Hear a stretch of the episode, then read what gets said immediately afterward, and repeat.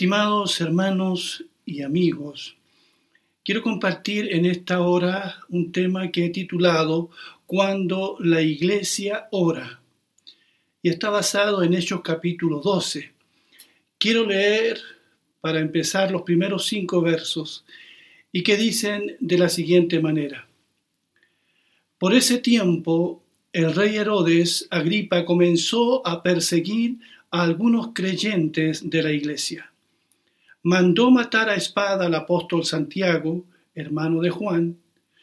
Cuando Herodes vio cuánto esto le agradó al pueblo judío, también arrestó a Pedro. Eso sucedió durante la celebración de la Pascua. Después lo metió en la cárcel y lo puso bajo la vigilancia de cuatro escuadrones de cuatro soldados cada uno.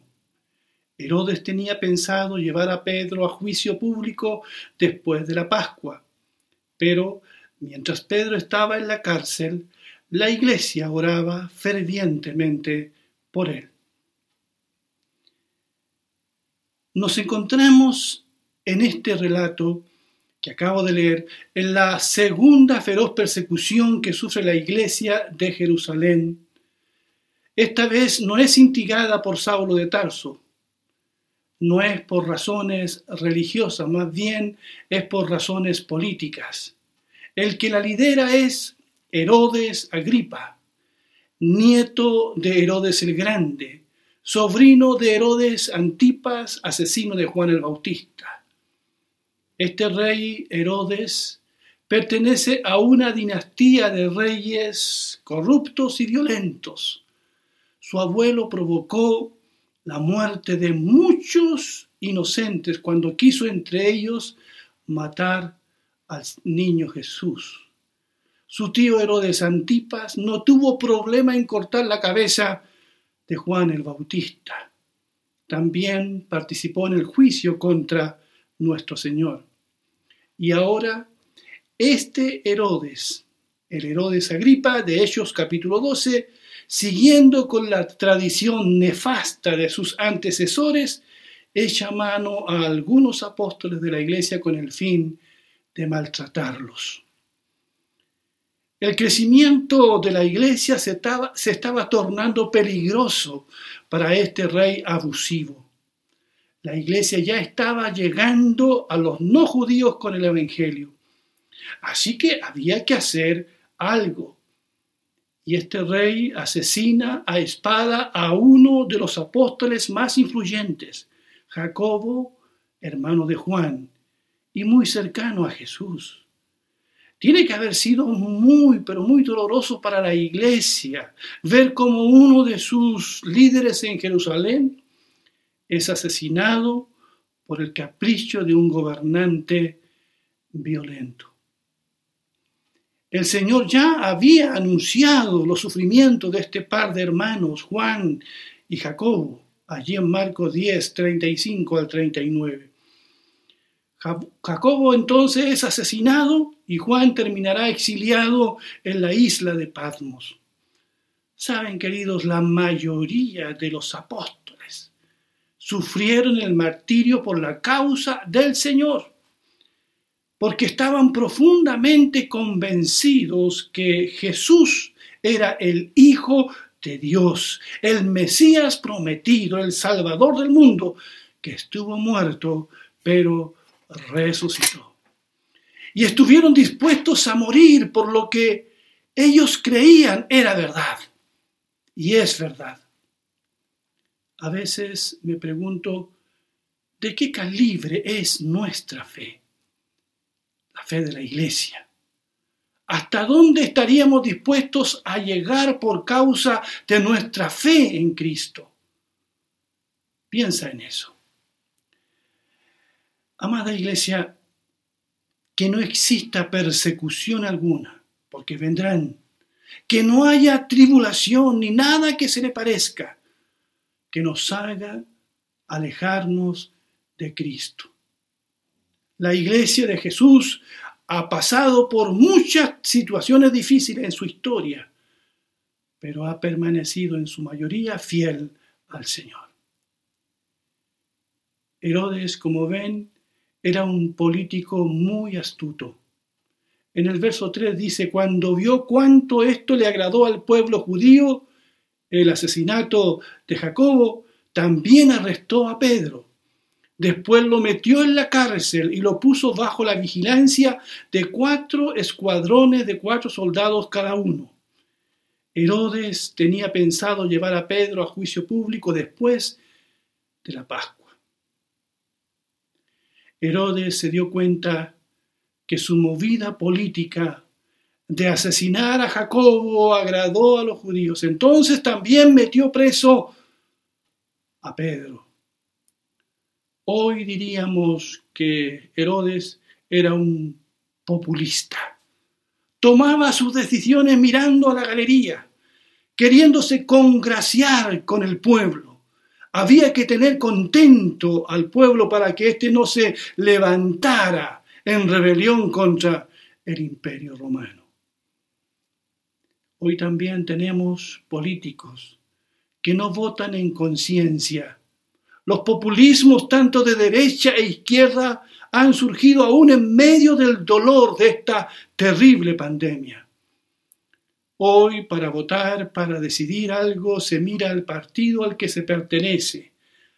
Se mira a la galería, se vota pensando en la próxima reelección. Lo que un político crea realmente, lo que diga su conciencia parece ya no importar mucho. Por eso este Herodes Agripa no trepida en asesinar y en meter preso a hombres de Dios y eso agrada a la mayoría. Actúa no en relación a lo que está éticamente bien, como debe hacerlo un buen gobernante, sino que actúa de acuerdo a lo que conviene a su popularidad, imagen política y permanencia en el poder con tal de tener la aprobación del pueblo, no le importa a este hombre matar a un inocente. Para Herodes Agripa, el fin justifica los medios. Pero dice el relato en el verso 5, pero mientras Pedro estaba en la cárcel, la iglesia oraba fervientemente por él. ¿Cómo me agrada eso? Que la iglesia orara fervientemente por Pedro. Esta es una iglesia perseguida, pero es una iglesia que ora, que lleva sus aflicciones al Señor en oración. Cuando uno lee los primeros capítulos del libro de los Hechos, este nos revela que estamos frente a una iglesia que ora. Antes y después de Pentecostés, ellos oraron. Allí, en Hechos 1.14, vemos a los apóstoles reunidos con María, la Madre del Señor, sus hermanos, y que están en un tiempo de oración.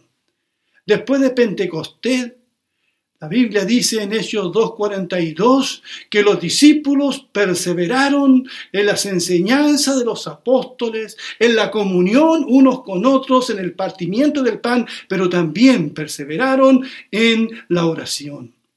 El capítulo 3 de Hechos, en el verso 1 nos dice que Pedro y Juan subían al templo a la hora de la oración.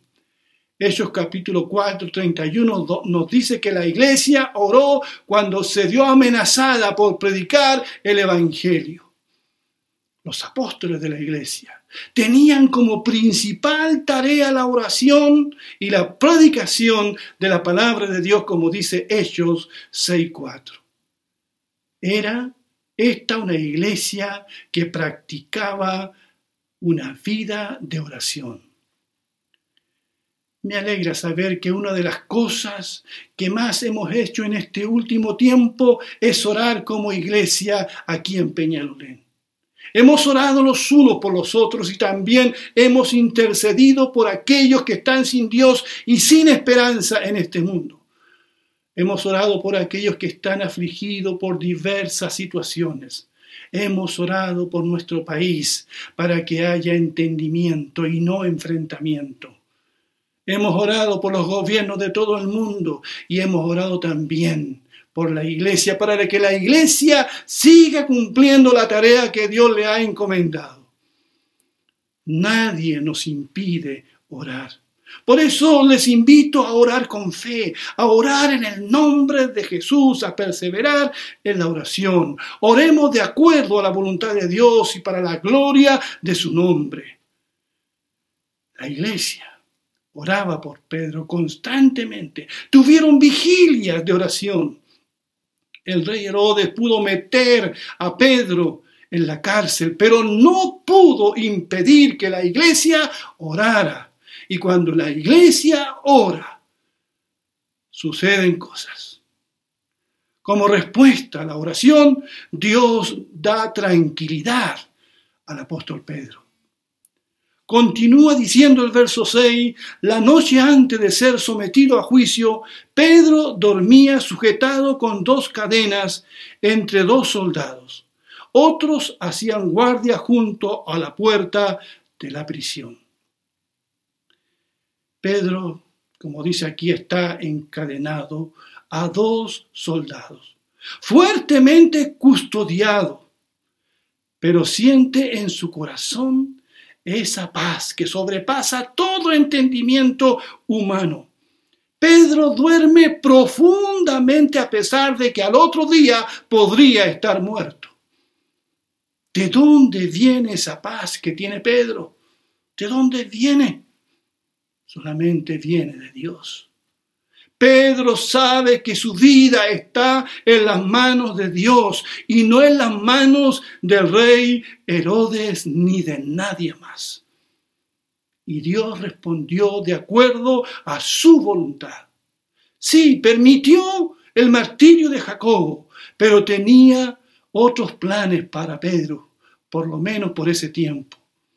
¿Por qué uno y no el otro? Porque Dios es soberano. Es su voluntad la que se hace y no la nuestra.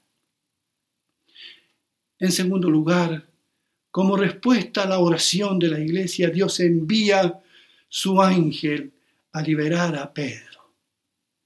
Dice el relato en el verso 7, de repente una luz intensa iluminó la celda y un ángel del Señor se puso frente a Pedro. El ángel lo golpeó en el costado para despertarlo y le dijo, rápido, levántate. Y las, y las cadenas cayeron de sus muñecas. Después el ángel le dijo, vístete y ponte tus sandalias. Pedro lo hizo y el ángel le ordenó, ahora ponte tu abrigo y sígueme. Así que Pedro salió de la celda y siguió al ángel, pero todo el tiempo pensaba que era una visión. No se daba cuenta de que en verdad eso estaba sucediendo.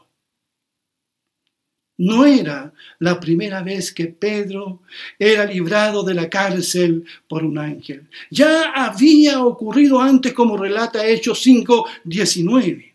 Porque los ángeles están al servicio de los hijos de Dios, como dice la Biblia. Hay muchos relatos que confirman eso en la palabra de Dios. Y uno de estos ángeles es enviado a librar a Pedro de la cárcel. Los soldados que lo custodian están paralizados con la intensa luz y no atinan a hacer ninguna cosa. Las cadenas se caen de las manos de Pedro. Es que Dios tiene muchos recursos, muchas formas de responder a la oración de una iglesia que ora. Lo que parecía imposible, Dios lo hace posible. Pedro al principio no entiende lo que está pasando. Pero como dice el verso 11, finalmente Pedro volvió en sí.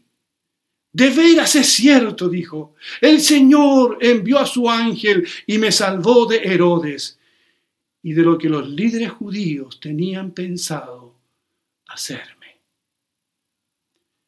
En tercer lugar, como respuesta a la oración de una iglesia que ora, las puertas que están cerradas se empiezan a abrir. Dice el verso 10, pasaron el primer puesto de guardia y luego el segundo llegaron a la puerta de hierro que lleva a la ciudad. Y esta puerta se abrió por sí sola frente a ellos. De esta manera cruzaron la puerta y empezaron a caminar por la calle y de pronto el ángel lo dejó. Podemos imaginarnos cómo serían esas puertas. Eran puertas seguras, de hierro, muy pesadas, pero se abrieron como si hubiesen sido puertas automáticas, movidas por una fuerza invisible. Es que la oración a este Dios todopoderoso, como dice mi nieta Victoria, abre puertas. El Dios al que servimos es el Dios que abre y cierra puertas. Y cuando Él abre, nadie puede cerrar. Y cuando Él cierra una puerta, nadie puede abrir. Lo que ocurre después es casi cómico. Una vez libre, Pedro se dirige al lugar donde la iglesia estaba orando por él a esa hora de la noche. ¿Qué estarían orando por Pedro? Seguramente alguien oraba, Señor, dale paz y fortaleza a nuestro hermano Pedro. Quizás otro diría, dale valentía, Señor, para que no niegue tu nombre, como lo hizo una vez. Otro quizás estaría orando, Señor, pon tu mano en el malvado rey Herodes Agripa. Otro quizás diría, oh Dios, haznos valiente como iglesia, que a pesar de la persecución podamos seguir predicando el Evangelio. Otro quizás estaba diciendo, Señor, obra un milagro y saca a tu hijo Pedro de la cárcel como lo hiciste una vez. Y Pedro tocó la puerta de la casa donde la iglesia estaba orando por él. Y una muchacha llamada Rode sale a ver quién golpea la puerta y al ver a Pedro regresa corriendo al interior de la casa a decirle a los hermanos que ha visto a Pedro, que Pedro está en la puerta. Ellos no creen la palabra de Rode a pesar de que habían estado orando por Pedro. En el verso 16 dice que mientras tanto Pedro seguía tocando y cuando por fin abrieron la puerta y lo vieron, quedaron asombrados. Él les hizo señas para que se callaran y les contó cómo el Señor lo había sacado de la cárcel. Bendito sea el nombre de nuestro Dios. ¿Qué pasó después, queridos hermanos y amigos? El verso 18 dice, al amanecer hubo un gran alboroto entre los soldados por lo que había sucedido con Pedro. Herodes Agripa ordenó que se hiciera una búsqueda exhaustiva para encontrar a Pedro. Como no pudieron encontrarlo, Herodes interrogó a los guardias y luego los condenó a muerte. Después Herodes se fue de Judea para quedarse en Cesarea por un tiempo. A mí me parece que Herodes Agripa huye. No puede contra una iglesia que ora, una iglesia valiente, que no teme a las autoridades corruptas porque teme a Dios. Han pasado algunas semanas y se escucha un rumor muy fuerte en Jerusalén de que Herodes Agripa está muy enfermo en Cesarea y nadie lo puede curar de su enfermedad. Es el mismo gobernante que persiguió a la iglesia en Jerusalén. La mano de Dios ahora está sobre él. Después llega la noticia de que Herodes Agripa ha muerto, carcomido por gusanos porque no le dio la gloria a Dios, sino que se glorificó a sí mismo. Eso dice la Biblia. El político de la palabra fácil populista, que gustaba de impresionar, que no temía a Dios ni a hombre, termina sus días de una manera trágica. Pero Hechos 12, 24 termina diciendo, Mientras tanto, la palabra de Dios seguía extendiéndose y hubo muchos nuevos creyentes. Gloria sea al Señor. El enemigo de la fe muere, pero la palabra de Dios está más viva que nunca. Se sigue predicando y muchos hombres y mujeres responden a la fe. Herodes termina, pero la palabra de Dios avanza y se extiende por todas partes. Eso pasa cuando una iglesia ora en medio de la pandemia, en medio de un mundo revuelto y agitado, la palabra de Dios avanza y muchos, yo sé que muchos están creyendo en el Señor Jesucristo. Cuando una iglesia ora, suceden cosas. Que Dios les bendiga. Amén.